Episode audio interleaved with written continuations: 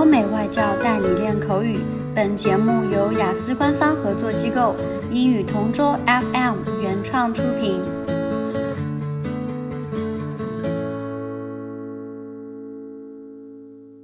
This is English Partner Topic Answers recording. For further information, please visit our website englishpartner.taobao.com. Describe a favourite song of yours. Everyone in the world must have heard of Michael Jackson. He was an icon in the music industry. There were many of his songs that I love listening to, but the best one for me is Beat It. This song is about someone who tries to warn another person to go away before trouble reaches him. It was released in 1982 and received many awards.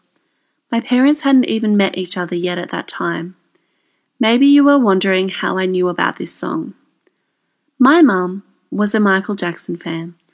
I often hear his songs played in our home. I really cannot say exactly when the first time I heard it.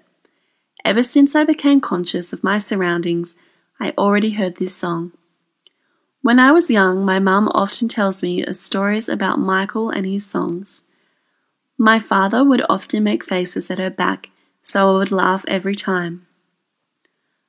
I guess growing up hearing this song over and over, it eventually grows on you. It reminds me of my childhood memories. Every time I listen to it, I can picture the animated face of my mum while talking. Now, my mum seldom listens to this song. She's quite busy with work, and I only come home every six months. When I'm home, I play this song which I saved on my phone.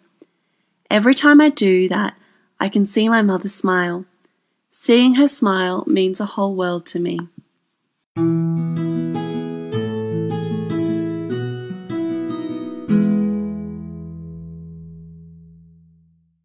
Describe a favourite song of yours.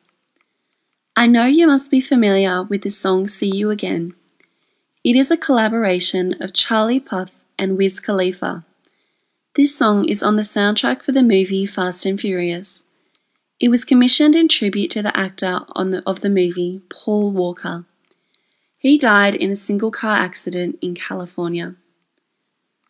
The genre of the song is hip hop and rap. I first heard it when I watched Fast and Furious with my friends in 2015. I had been a big fan of the movie and been watching it since the beginning. When I heard the song, I actually cried. It was played at the end of the movie together with a tribute to Paul Walker, whom I idolize. The song is about someone longing to see his friend again. It has been a while, and he had many things to tell his friend. He promised to tell him about it when they see each other again. This person is very dear to him. They had many happy memories together. This song reminds me of the people I encounter in my life. There are some friends that I can consider as family. Listening to this song reminds me of the memories I had with my childhood friend. The bond we have is stronger than other friends I have. The lyrics in this song applies to our friendship. It is part of my song list and I would listen to it from time to time. OK，今天的口语话题就到这里啦。